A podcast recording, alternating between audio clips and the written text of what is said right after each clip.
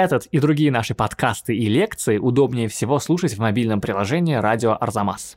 Скачивайте его в App Store и Google Play. Чем знаменита Россия? Третьяковка. Тоненькие желтые березки, елочки, можжевельничек. Не государство решило это, да? Я решил. Родственники и свойственники. Все женаты друг на друге. Такое животное с громким голосом. Здравствуйте!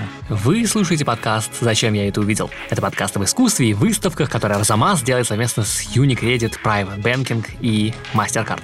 Меня зовут Кирилл Главастиков, я редактор сайта Арзамас, и этот подкаст со мной ведет замдиректора Пушкинского музея по научной работе и профессор Европейского университета в Санкт-Петербурге Илья Доронченков. Здравствуйте, Илья Аскольдович. Здравствуйте. Сегодня говорим о музее братьев Павла и Сергея Третьяковых, знаменитых предпринимателей, меценатов и коллекционеров искусства XIX века. Музей этот открылся в Москве под эгидой Третьяковской галереи, собственно, основанной одним из братьев, Павлом Третьяковым. Зачем был нужен такой музей? Неужели одной Третьяковки было недостаточно, чтобы увековечить одну из самых знаменитых русских фамилий? И действительно ли мы знаем достаточно о главном русском коллекционере, основателя Национальной школы искусства? Кем был Павел Третьяков на самом деле? Об этом и поговорим. Слушайте, уже почти 40 выпусков нашего подкаста, а каждый раз все время что-нибудь новенькое да и происходит. Вот и в этот раз впервые в нашем подкасте мы говорим не о открытии выставки или двух, говорим об открытии целого нового музея, который не закроется через два месяца, в отличие от выставок, который можно будет посмотреть и через, я надеюсь, много лет. Это музей братьев Третьяковых в Москве, неподалеку от Новой Третьяковки в Первом Галутвинском переулке. Да, музей братьев Павла и Сергея, то есть не один Павел, который, собственно, основал Третьяковку, целенаправленно очень основал, но его брат Сергей, который... О котором гораздо меньше люди знают. Хотя в свое время это был, в отличие от Павла, очень публичный человек. Да, он же был мэр Москвы, да? Он, ну, городской голова, угу. да. Тогда, конечно, все это строилось не так, как сейчас, но он был первый человек второй столицы, да, ну, если не считать, конечно, губернатора, но это другая тема. Этот mm-hmm. человек варился в обществе, знал общественные нужды, при нем поставили памятник Пушкину, он, как и брат, очень щедро жертвовал городу. По-моему, благоустраивал территорию вокруг храма Христа Спасителя даже. Ну, в общем, у себя практически за углом от своего особняка на нынешнем Гоголевском бульваре. Действительно, это был человек вот, экстравертный. Очень рано умерший, сгоревший в одну секунду от сердечного приступа. И мало кто знал, что он собиратель тоже, и собирает он французскую живопись. Таким образом, как бы отступая от образа славянского богатыря. Да, вот братья Третьякова, конечно, очень такое русское явление, очень патриотичное, славянофильское в определенном смысле, с ощущением собственной миссии, но без малейшей националистической трескотни. Ой, да, это удивительное дело. Наверное, мы поговорим об этом еще много сегодня. Давайте быстренько расскажем людям, что за музей, что мы видели. Ну, давайте поздравим наших коллег с Третьяковской галереи, да. которые вот таких счастливых лиц дни открытия музейных сотрудников я давно не видел. Они реально светились, они гордились тем, что они сделали. Да, светились из-под масок. Да, да, все было как положено в наши ковидные времена со всей социальной дистанцией и средствами защиты. Ну, это родной дом братьев Третьяковых. Да, где они родились, где они в прямом родились, смысле да, слова. Где они родились, которым они, очевидно, как-то дорожили, потому что они уехали оттуда еще очень молодыми. Да, подростками, ну, по-моему, да, э, отроками. Семья разрасталась. Дом небольшой? Дом небольшой, они долго жили в съемных квартирах, да, тоже в тех же краях они, в общем, как-то вот... Оттуда выехали, но не продавали, а... Не продавали, берегли, потом сдавали в наем, и дом, в общем, чудом уцелел, потому что вот этот Галутинский переулок, я подозреваю, даже не все москвичи знают, где он находится, потому что на нем почти ничего нет. Да, это на задах большой гостиницы между парком на зад, музеем. На задах бывшей гостиницы партии, угу. президент-отель, да, и дальше уже только новые роскошные постройки и новая Третьяковка за парком музеон. В общем, я не знаю, что спасло этот дом, но где-то, по-моему, в 80-м году его отдали, его расселили, отдали Министерству культуры. Там, как говорят сами организаторы, долгое время был клоповник и бомжатник, пока, наконец, во второй половине 2010-х годов, когда музей возглавила Трегулова, тогда за этот дом взялись и где-то, я так подозреваю, лет пять плотно им занимались, разрабатывая концепцию и идеологию. Да, концепция идеология здесь очень интересная, потому что в целом-то вообще музей у Павла Третьякова уже есть. Это Третьяковская галерея, с одной стороны. С другой стороны, здесь сделать дом-музей что-то не очень получалось, потому что просто ничего не сохранилось. Нет. Тоже интересная вещь. Об этом сами создатели музея размышляют. Ведь есть же и помимо музея классического искусства, музея современного искусства, есть же еще мемориальный музей. Ну да, дом-квартира. Дом-квартира, дом-музей. Дом-музей, музей-квартира. Мы да. их очень любим. И по инерции, в общем, как бы не отдаем себе отчета, что подавляющая часть этих музеев, особенно в нашей стране, это такая изобретенная традиция. Ну, Мой, да, в мойка, стиле эпохи. Мойка 12, даже если там настоящие вещи, это, в общем, не та квартира, как, которую оставил Пушкин, умерев, да? Квартира Достоевского. Вот таких живых музеев очень немного, которые законсервировались в момент, когда по какой-то причине их превращают в публичные собрания. Да? Ну да, идеальный случай это когда вас законсервируют, Дантес убил вас на дуэли, и сразу же в эту же секунду все завесили, значит, целлофаном и вот ну, сохранили. Ну, вот классические примеры таких музеев идеальных. Это музей сэра Джона Соуна, да. архитектора неоклассика и дедушки модернизма в Лондоне, когда он понял, что сыновья у него разгильдяи, он добился парламентского акта о том, что его дом превращается в публичный музей, бесплатный, кстати говоря, ровно в той кондиции, в которой он был при основателе. Один из самых безумных музеев, в которых я был в да, да, да, абсолютно психоделический, как вы любите говорить, музей. Считайте это рекламой туризма в Лондоне. А еще я добавлю, это музей историка английского Томаса Карлайла в Челси, который вот замерз ровно в той кондиции, когда этот великий просветитель, автор биографии великих угу. и один из творцов такого романтического исторического культа великого человека, ушел в лучший мир. Этот дом реально заморозили в кондиции такого зажиточного интеллигентского лондонского дома середины второй половины XIX века. Меня там, например, лично очень поразило, что там показывают кухню в подвале и сообщают о том, что когда великий Карлайл спускался в кухню ночью покурить, прислуга, которая спала в кухне, должна была просыпаться и идти куда-то там ждать, пока барин выкурить сигару. Ну, в общем, таких музеев э, мало. Угу. И здесь перед коллегами была задача, которую надо было очень тонко провести. Да, изобретать традицию в прямом смысле они не стали. Они не стали а делать... сейчас делать... это не прокатит. Не модно, да. Не модно. Не стали делать вид, что здесь он жил, здесь на этом диване он сидел. Во-первых,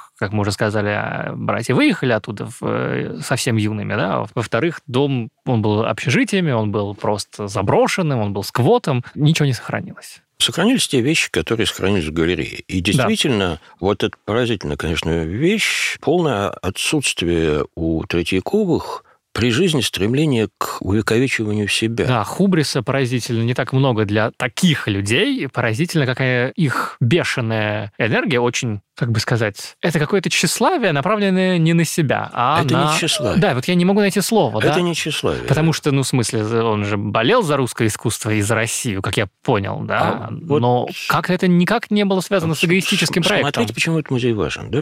Да, Третьяковская галерея – это музей номер один национального искусства, безусловно. И это довольно уникальная история в европейском масштабе, о ней мы тоже еще поговорим. И имя это, в общем, прошло через э, те жесткие времена, когда погибли коллекции Щукина и Морозова. Угу. Я помню эпоху, когда эти имена студенту-искусствоведу были неизвестны. Вот я поступил учиться в 1978 году. Я не помню, чтобы у нас в курсах громко произносились имена Щукина и Морозова. Когда аристократические коллекции перестали существовать, Строгановская была растворена и частично продана, шедевры ушли в Штаты. Когда коллекционерах, вообще частных коллекционерах, было не камильфо с точки зрения советской идеологии вспоминать. Третьяков в этом смысле был колоссальным исключением, Национальный музей носил его имя все время при советской власти. Да, тоже я думал о том, почему же не переименовали ну, Третьяковка и Третьяковка, да? Да, и Третьяков всегда в советские годы, может быть, за исключением первых радикальных десятилетий, с тех пор, как передвижники стали священной коровой соцреализма, имя Третьякова всегда было в божнице у отечественного искусствознания. Памятник поставили перед фасадом галереи при советской власти – но была такая теневая сторона его деятельности, да, он потратил очень хорошие деньги на формирование музея национальной школы. Где взял? Да, это очень интересно, потому что имя Третьякова оставалось в заглавии музея все время, да, но это было какое-то бестелесное имя, да, как будто бы Павел Третьяков это просто собиратель, да, ничего не говорили о том, откуда у него деньги. Его роль в создании русской реалистической школы, да, нет, никогда не то, что не отрицалась, навсегда подчеркивалась. Но у него как бы вот эта стыдная сторона. Он же миллионер, угу. он заводчик, да, он купец, а он эксплуататор в конечном счете. У него там 80-е, по-моему, годы шестичасовые смены. Рабочий должен был отработать в сутки две шестичасовые смены. То есть отдай полдня. Да. Угу.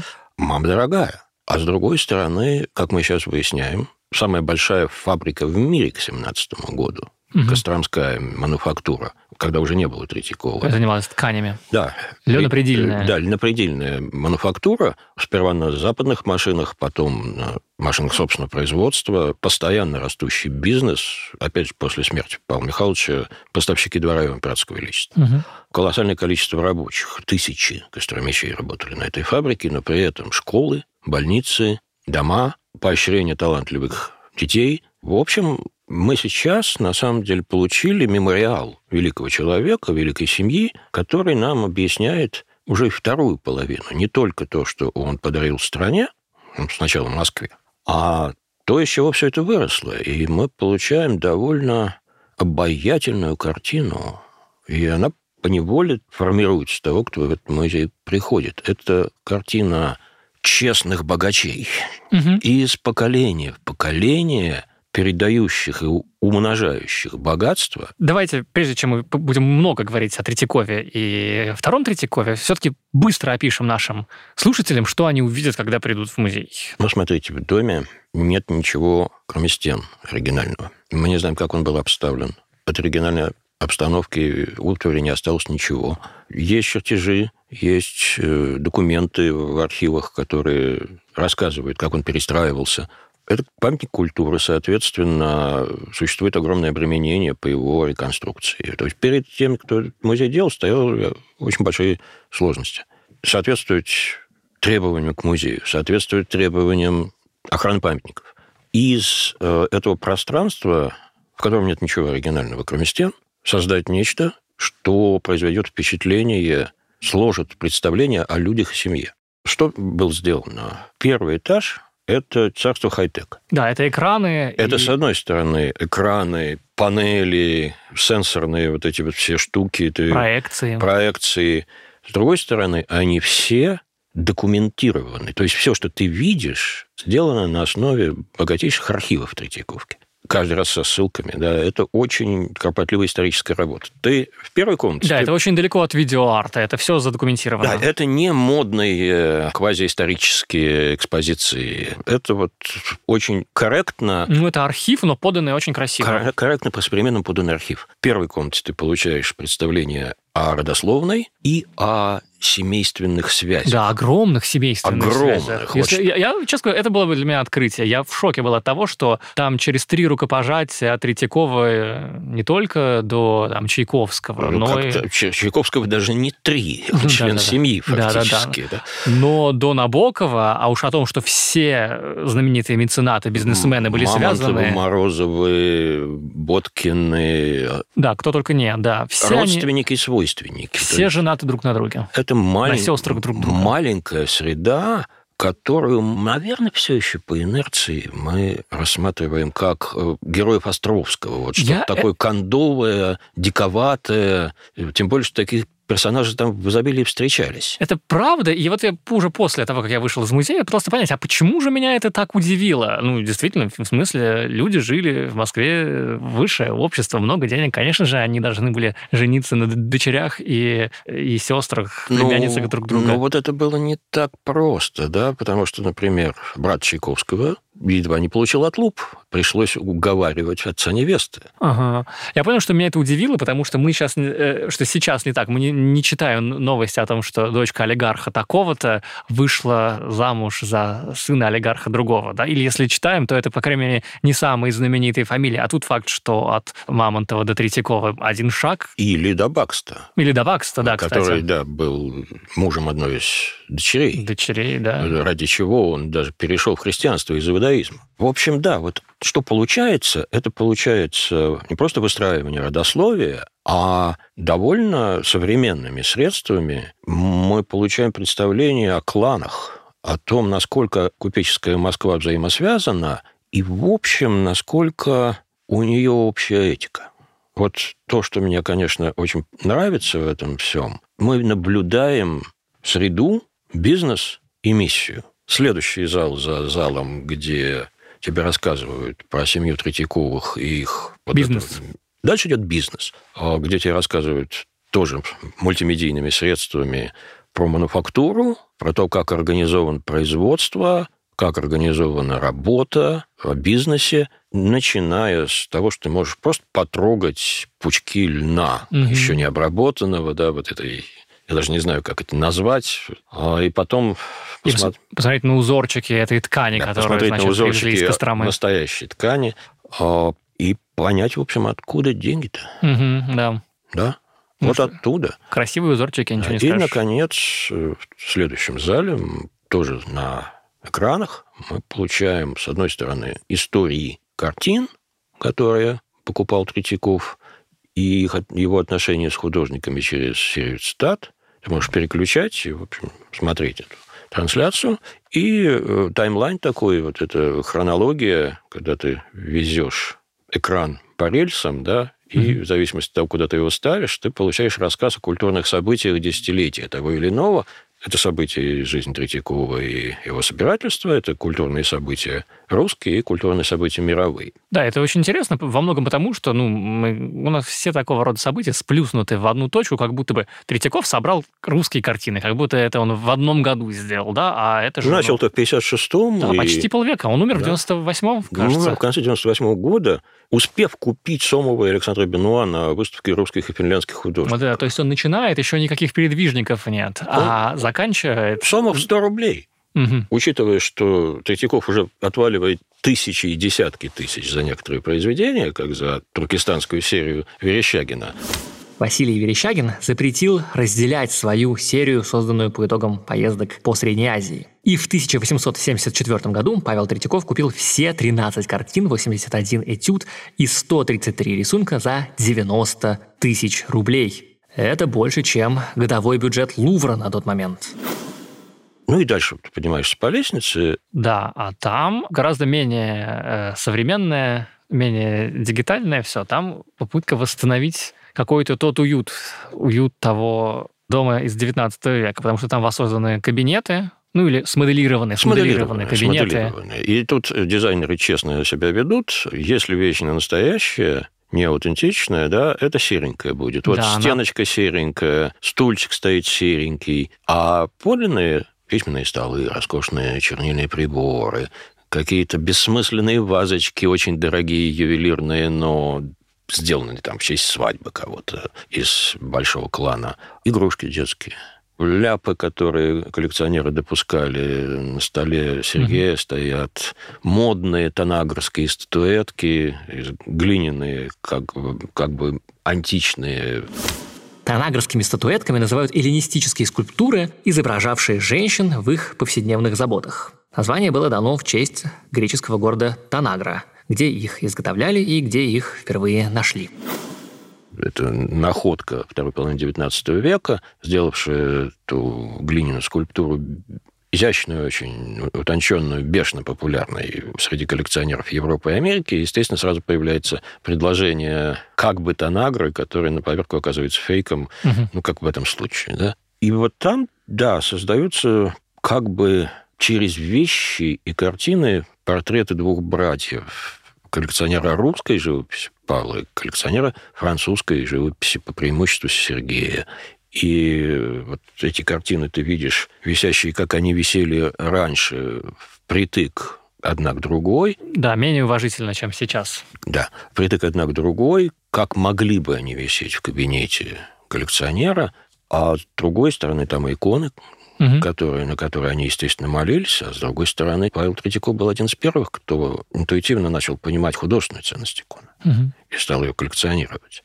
И, наконец, центральный зал, где на двух противоположных стенах висят русские картины из собрания Павла, причем разные, по-разному как бы отобранные. Там есть тоже такая ошибка Павла, например, квази-левицкий угу. и квази-Державин портрет, который был куплен им как левицкий портрет, изображающий Державина, на самом деле какой-то мелкопоместный дворянин с мопсом. Угу. Или религиозная картина художника, фамилию которого я уже не помню, да, но тем не менее она была куплена собирателем, или работа Неврова, который просто был близок к семье Третьяковых. Да, это очень интересный выбор, потому что он уже, ну, чисто кураторский, да, опять же, не висело там все эти 150 лет, это Третьяковская галерея выдала что-то из своих фондов в этот новый музей, есть же и подведомственный, а, насколько я понимаю, французская живопись из собрания Сергея а, Третьякова. 22 картины выдал музей имени Пушкина. Угу. Это вещи, которые Сергей покупал. Покупал на парижском рынке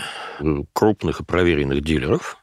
А это в основном французский реализм второй половины, середины второй половины XIX века. Это уже к тому моменту сильно недешевые имена, как Каро, как Теодор Руссо, Дюпре, Констант Район – несколько художников из других стран Европы. Вы как бы охарактеризовали эту французскую живопись? Она такая немножко застрявшая между поколениями, которые мы любим. Она это и не импрессионисты еще, но и не... Понятно, что он покупал, уже. с одной стороны, то, что ему нравилось. Угу. То есть это был реализм, как у брата, только французский. Ну да.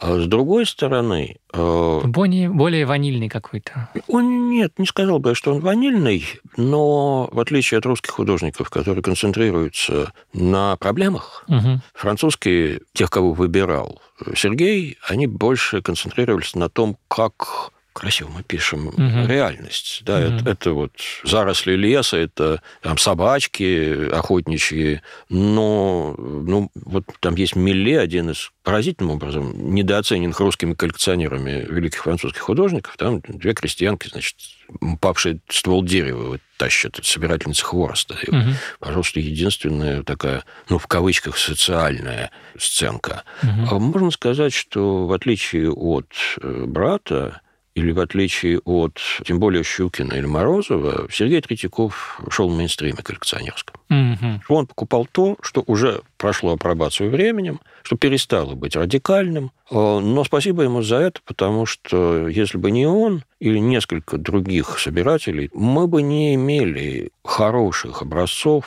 французской живописи середины XIX века, потому что... Ну, не радикальный, но добротный. Да, но наша аристократия, в общем, которая до определенного момента была лидером коллекционирования, она эти вещи просмотрела. Слушайте, а как вы интерпретируете или оцениваете тот выбор русских работ из коллекции Павла, которые вот Третьяковка из основного, и, значит, из здания Лаврушинского переулка отдала сюда. Что это за кураторский выбор такой? Как, ну, смотрите, кого она рисует? Там некоторые вещи просто связаны с э, семьей, потому что там этюды Максимова, который пишет «Деревца в саду Третьяковых». Угу, угу. Там, по-моему, Мясоедов изображает обработку поля для посадки льна. Один из проектов Третьякова, который растворен сейчас в основном собрании, это такая национальная портретная галерея. Он ведь последовательно заказывал портреты выдающихся русских людей, деятелей культуры и науки. И там, из, там висит портрет Пирогова Репинской. Очень, кстати говоря, эффектная вещь. Она такая написана, подчеркнуто неблаголепно. И персонаж такой рисуется страшноватый. А очень красивая репская живопись. Я бы чуть ее пониже только повесил, чтобы можно было рассмотреть. Там висит э, портрет Грибоедова работы Крамского. Ну, угу. Крамской стал художником сильно после того, как Грибоедова убили. Но это был такой ретроспективный портрет, который был нужен Третьякову для вот этого замысла галереи великих русских. То есть там, я думаю, частично это связано с семьей, частично с какими-то предпочтениями с какими-то проектами коллекционера. Я думаю, что, может быть, даже будет меняться эта экспозиция. Угу. Слушайте, ну вот мы тут подошли к интересной теме, которая меня волнует, и которую давайте обсудим, про то, что вот создан музей одного из самых известных русских людей, фамилия всегда на первой странице. Вот открываешь, чем знаменита Россия? Третьяковка. И это музей подает нам самого, одного из самых известных русских людей как одного из самых неизвестных. И это бешеный парадокс, да? Потому что ну, мы уже сказали, с одной стороны, почему. С одной стороны, его совсем затереть в советское время было нельзя, как выясняется, да, но рассказывать о нем как о купце и дельце. Промышленнике, да. Да, и как и богатом человеке. Ну, получ, получалось, что да. русскую культуру двигали денежные мешки. Угу. Во второй половине 19 века, да. А еще получается, что парадоксальным образом его музей Третьяковка не рассказывает о нем, да, вот и ну, уже упомянули Щукина с Морозовым. И, во-первых, есть ощущение, что просто эти две фамилии за последние годы, во-первых, благодаря выставкам, во-вторых, благодаря борьбе или скандалам вокруг, значит, судьбы бывшего музея нового западного искусства, просто эти две фамилии больше на слуху, и их вкус ну, благодаря усилиям исследователей, как и это тоже, Семенов, да. например, да. Да, и просто их вкус для нас сейчас более ярок, да. А что, неужели Третьяковка как таковая не рассказывает нам... О чем рассказывает нам Третьяковка в Лаврушевском переулке? А о, о русском искусстве или все-таки о вкусе человека, который собирал ну, ее? теперь уже о русском искусстве, потому что э, давайте напомним, что по завещанию Третьякова, которое было очень быстро нарушено, угу. не без скандала в художественном сообществе, коллекция должна была замереть в том виде, котором она была при смерти. Да, который умер, значит, напомню, да, в 98 году. Да, то есть сам, самое новое там был бы вот Константин Сомов. Угу. Причем этот Сомов не характерный Сомов, вот не тот Сомов с маркизами, которого мы привыкли, не, не бренд сомовский, а такой лирический пейзаж, который мог бы написать ну, почти любой художник в это время. Сейчас уже нет, потому что когда этот музей еще даже не стал государственным, все еще был московским, уже тогда Грабарь резко расширил экспозицию информацию за счет современных движений, да, угу. что сильно не понравилось и приказчикам, и, и многим блюстителям заветов старины.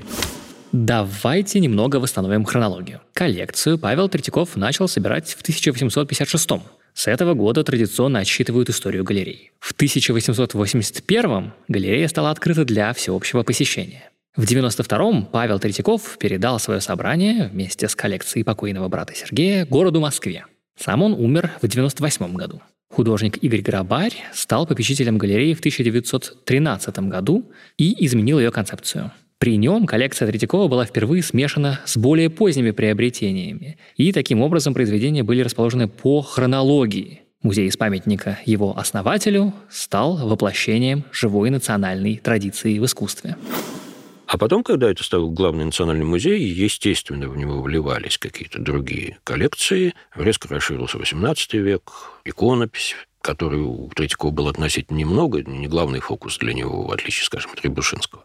Ну, Павел Михайлович не, не взял Рубеля. Mm-hmm, да, да. А, это... да, или, или, или что-нибудь в этом роде. С другой стороны, надо сказать, что, конечно, э, вот Щукину принадлежит этот афоризм, наверное, прав он, а не я, про Матисса и Пикассо, по-моему. А, в общем, Третьяков, при том, что он, конечно, следовал определенным каким-то своим внутренним побуждением, наверное, он, это качество было свойственно и ему. Да? Он все-таки покупал вещи, которые выламывались за пределы его канона. Да? Ну, вот, жанровая живопись, повествовательная, с четкой моральной оценкой происходящего. Он же купил запрещенную к показу синодом вещь Перова «Сельский крестный ход на Пасхе». Угу.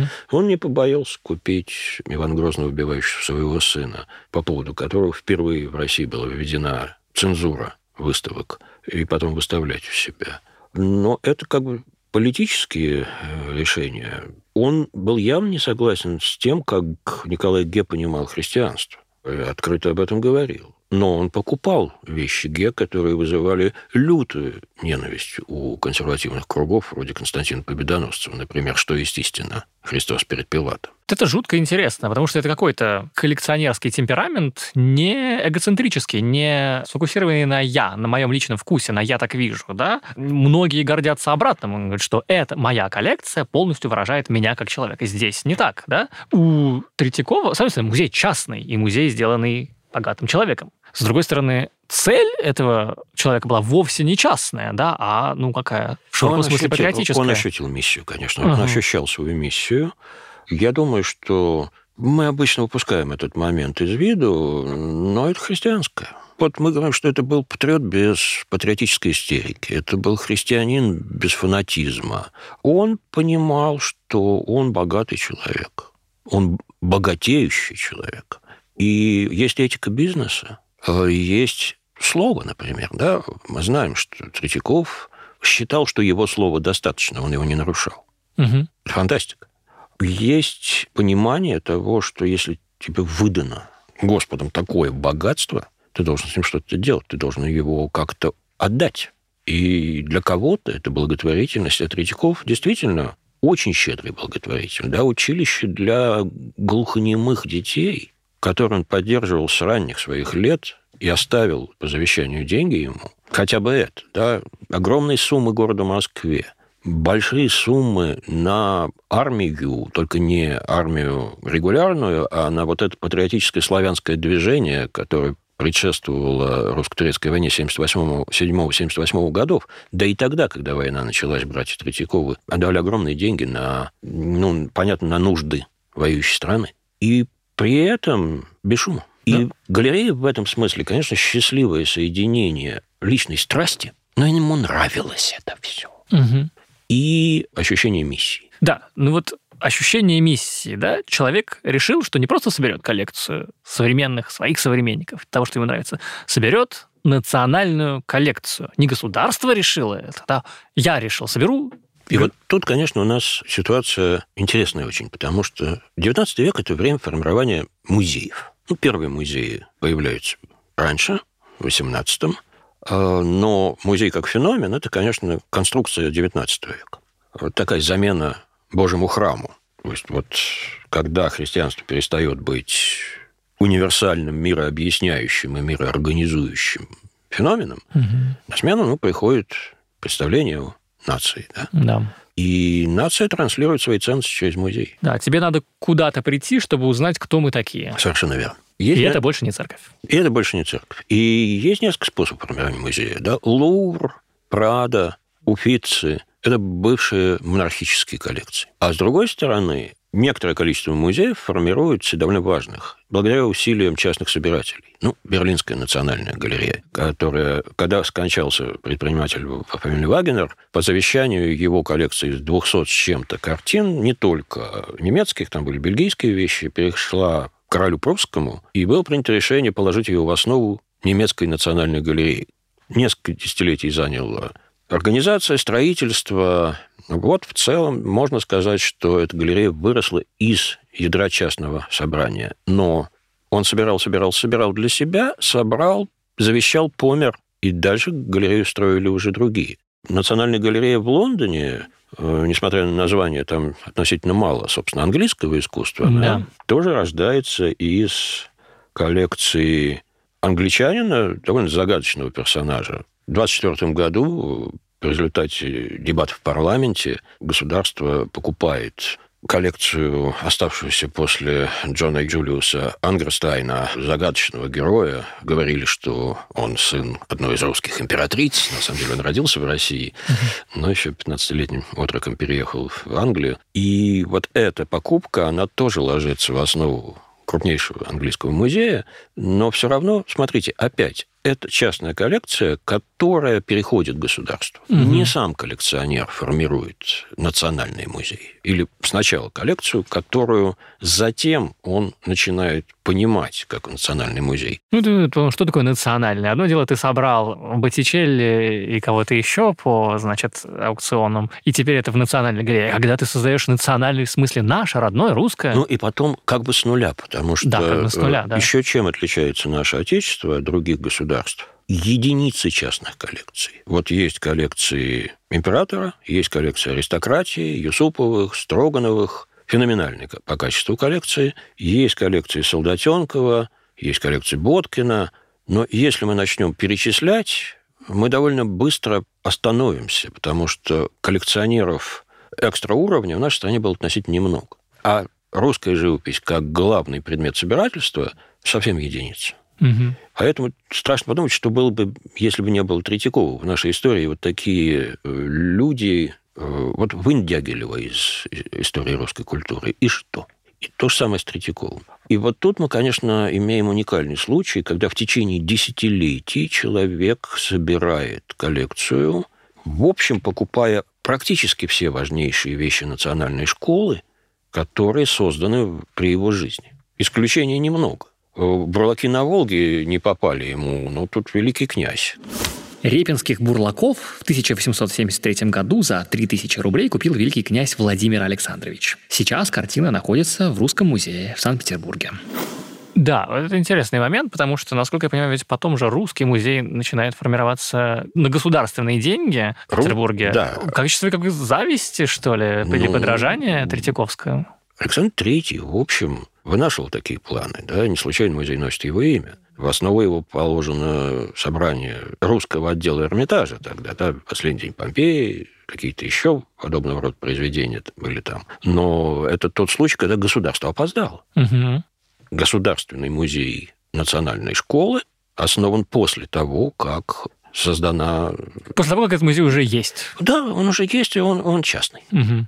В 92 году Третьяков после смерти брата Сергея завещает коллекцию города Москве, и вот так она становится общественной. Но он все равно продолжает ее собирать. Да, угу. По завещанию он оставляет большие очень суммы 150 тысяч, и проценты со 150 тысяч на пополнение, 200 тысяч и проценты с 200 тысяч на ремонт зданий. То есть он мыслит в будущем, он мыслит стратегически, но с другой стороны, повторюсь, вот это вот противоречие между человеком, который показывает нам, как растет национальная школа за 40 лет, ну и ретроспективные покупки XVIII века, Венцианова, других художников. И в то же время он завещает, чтобы этот рост прекратился. Угу. То есть памятник себе тоже все-таки хочется? Я не знаю, честно говоря. Э, хозяин барин. Хозяин, вот, хозяин барин, да. И хорошо, что не послушались. Да, это большая удача. В общем, такие причуды с э, завещателями бывают. И вот музей Изабеллы Стюарт Гарнер в Бостоне,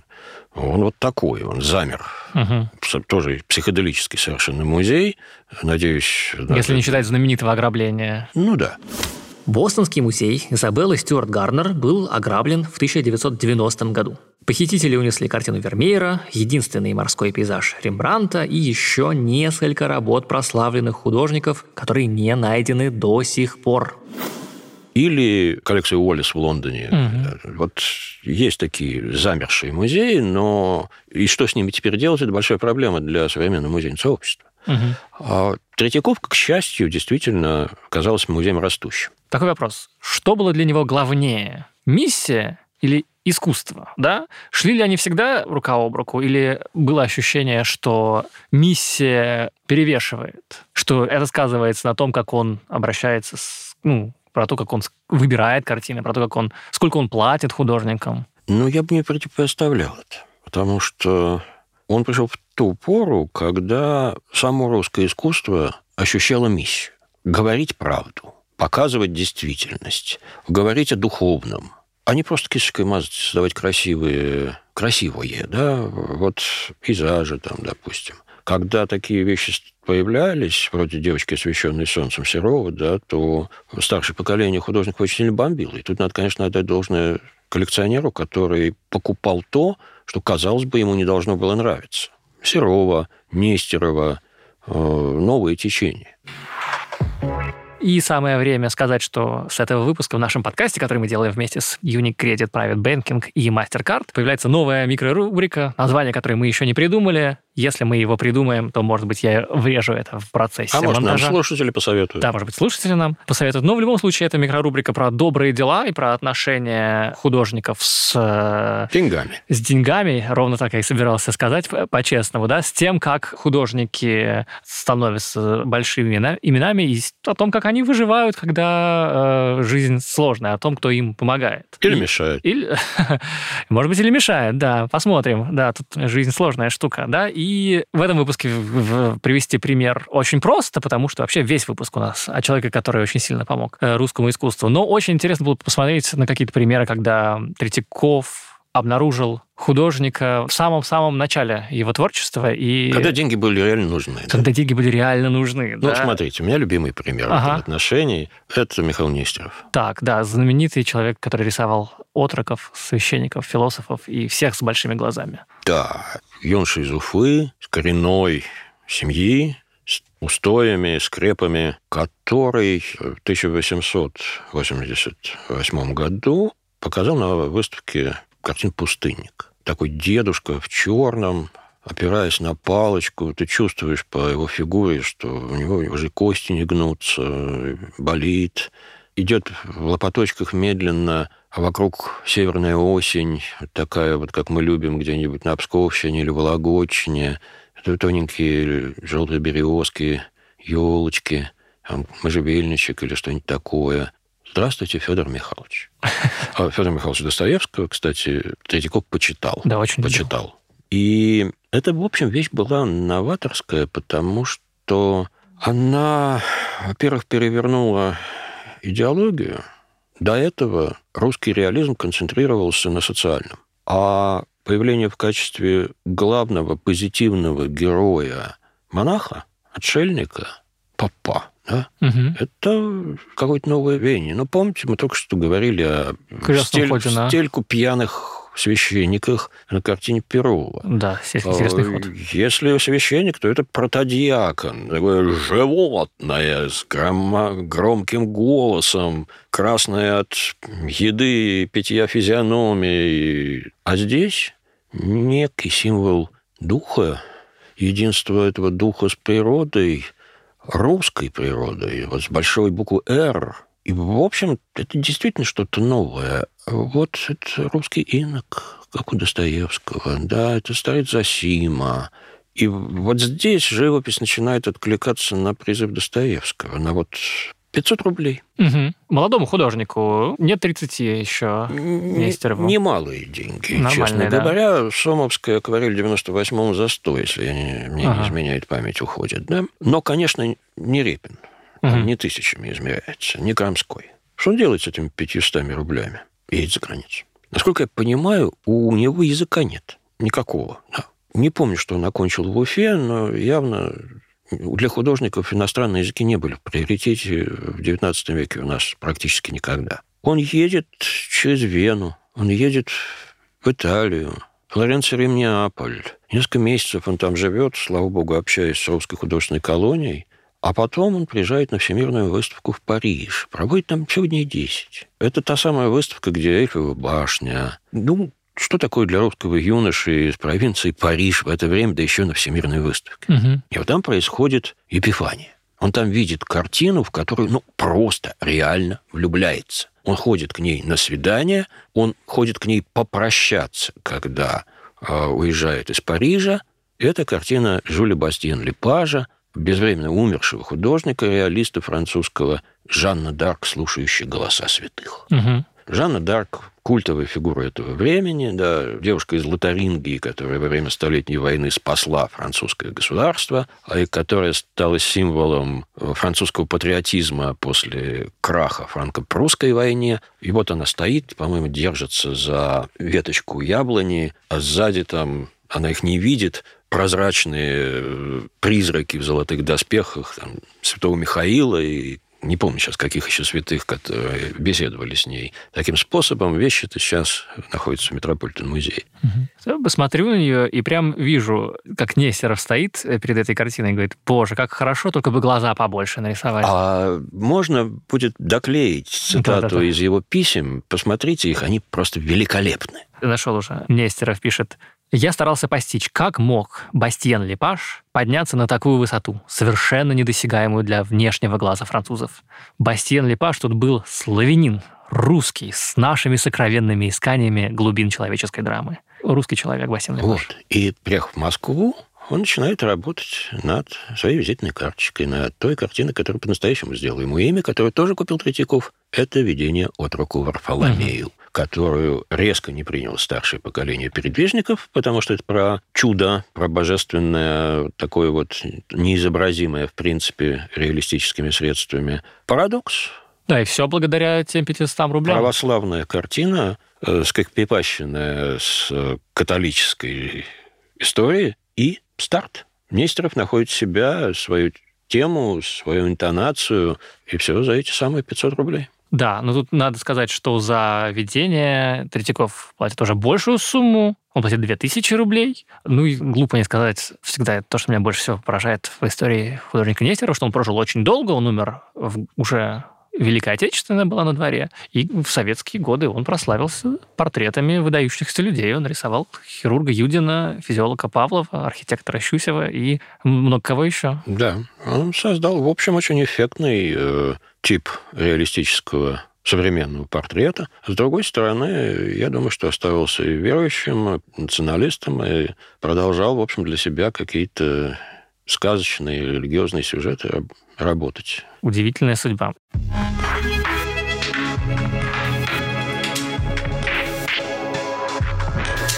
И на этом все. Завершаем первый выпуск безымянной пока рубрики, который делаем вместе с Unicredit Private Banking и MasterCard.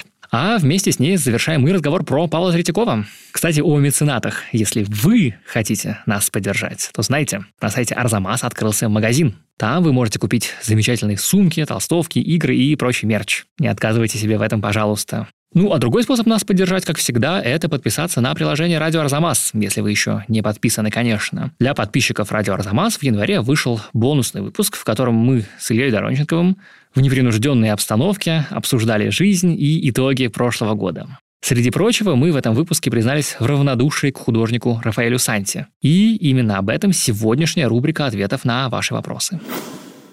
Нам пишет Ирина Дубянская по горячим следам нашего последнего новогоднего итогового выпуска, где мы обозревали в том числе и выставки, которые мы пропустили, прошляпили, и там мы говорили про Рафаэля в э, Эрмитаже выставки линии Рафаэля. И вот что пишет Ирина. В последнем бонусном выпуске вы слегка прошлись по Рафаэлю и честно признались, что не являетесь его поклонниками. Похожее мнение я не раз слышала от других уважаемых искусствоведов. Откройте мне, не очень следующему любителю искусства, секрет вашего нелестного отношения к этому мастеру. Что у него не так? И как вы прокомментируете тот факт, что Федор Михайлович Достоевский боготворил Рафаэля, простаивая часами около его Сикстинской Мадонны? Быть может, он видел в его полотнах что-то недоступное для нашего понимания? Ну, что скажете, Илья Скольдович? Я могу коротко сказать, да? Скажите. Ну, как-то так кажется, что мы любим искусство во многом часто за драму. Очень понятно, почему Караваджо, если был моден в 20-м, то стал сверхмоден в 21-м. Вот драма написанная, да. И думаю, что даже между бровями и улыбкой, между отсутствующими бровями и улыбкой Мона Лизы мы тоже можем найти, выстроить какую-то психологическую драму. У... Ну, собственно, ее за нас и выстроили Тефель Готье, Уолтер Пейтер, Дмитрий Мережковский. Они туда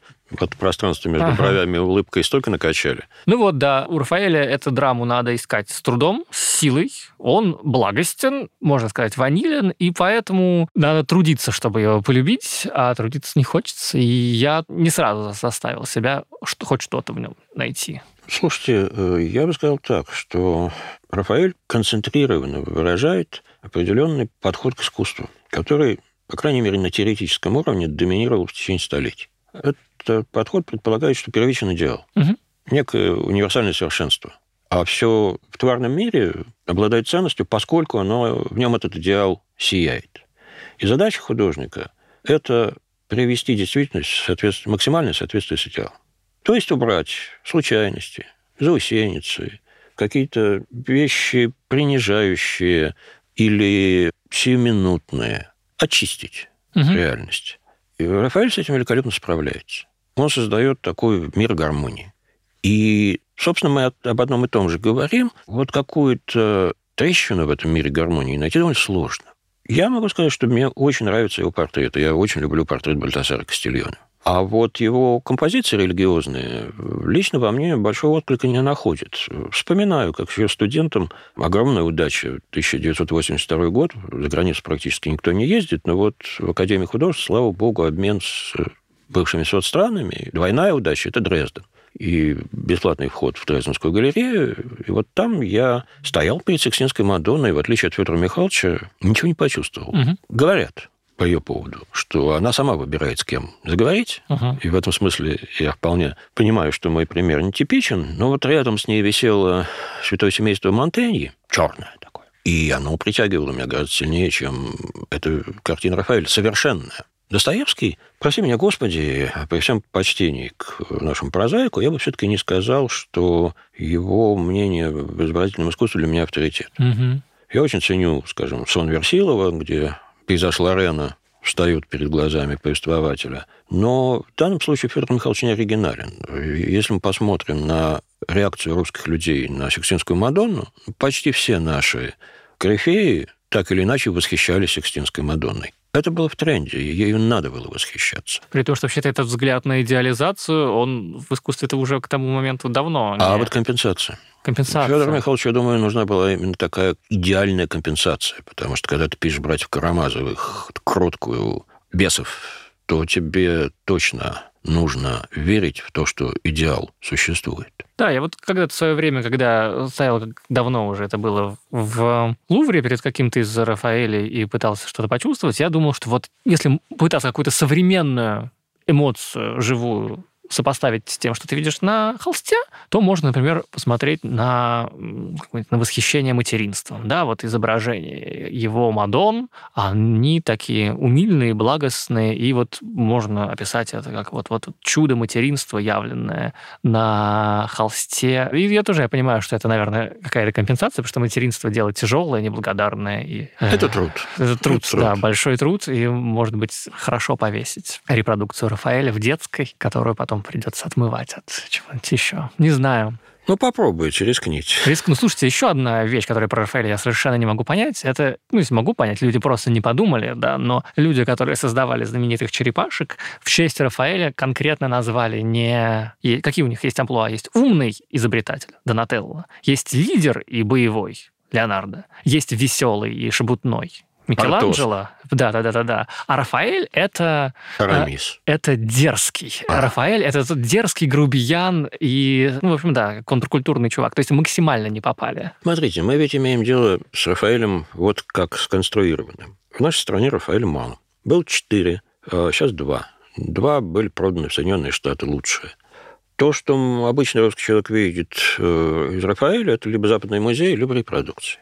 Какой он гениальный рисовальщик, мы обычно себе в этом отчет не отдаем. Какой он композитор массовых сцен, Афинская школа. Это ты понимаешь только глядя на фреску в Ватикане. Да, это та вещь, на которую ты смотришь и не веришь. Это, это Рафаэль, что да. это классная вещь. И мы имеем э, дело с, э, в общем-то, достаточно куцым образом. Кроме того, на этот образ тоже накладывается мнение других эпох. Ну, конец 18 начало 19 века – это вот формирование культа Рафаэля в современном мире. Да? Именно как благостного, сладкого христианского художника, такой вот трепетный цветок, э, думающий только о духовном. Собственно, этот образ начал формироваться гораздо раньше, хотя Вазари нам рассказал, что Рафаэль безвременно ушел из жизни от половой невоздержанности. Ну вот, боюсь, что этот образ, он уже так прилип к Рафаэлю, что превратить Рафаэля в художника, который что-то говорит горячей современности, это будет большой талант куратора нужен, большая интуиция и очень нестандартное мышление. Я бы хотел такую выставку посмотреть. Ну, подождем очередного юбилея. И на этом все. Спасибо всем, кто пишет нам письма с вопросами на адрес arzamas.sobaka.arzamas.academy с темой вопрос в подкаст «Зачем я это увидел?». Следующий наш выпуск будет про выставку Кристиана Болтански в петербургском манеже. А москвичей призываю поинтересоваться Лидией Мастерковой в гараже. Если вы любите наш подкаст, то, пожалуйста, не поленитесь поставить ему отличную оценку в Apple или Google и написать добрый комментарий. Так о нас смогут узнать как можно больше людей. Мы с Ильей Доронченковым благодарим студию звукозаписи «Чемоданов Продакшн», звукорежиссера Алексея Воробьева, расшифровщика Кирилла Гликмана, фактчекерку Полину Семенову, ресерчера Александра Гришина, музыканта Сергея Бурухина, выпускающую редакторку Екатерину Тарасову. Подкаст создан для держателей карт Unicredit Bank World Elite Mastercard, а у Unicredit Bank генеральная лицензия номер 1 ЦБРФ. Полная информация о банке на unicreditbank.ru 16+. Этот и другие наши подкасты удобнее всего слушать в мобильном приложении «Радио Арзамас». Установив его и оформив подписку, вы получите доступ ко всем подкастам, курсам и другим аудиоматериалам Арзамаса, в том числе тем, которых вы не найдете больше нигде. Скачивайте приложение «Радио Арзамас» в App Store и Google Play.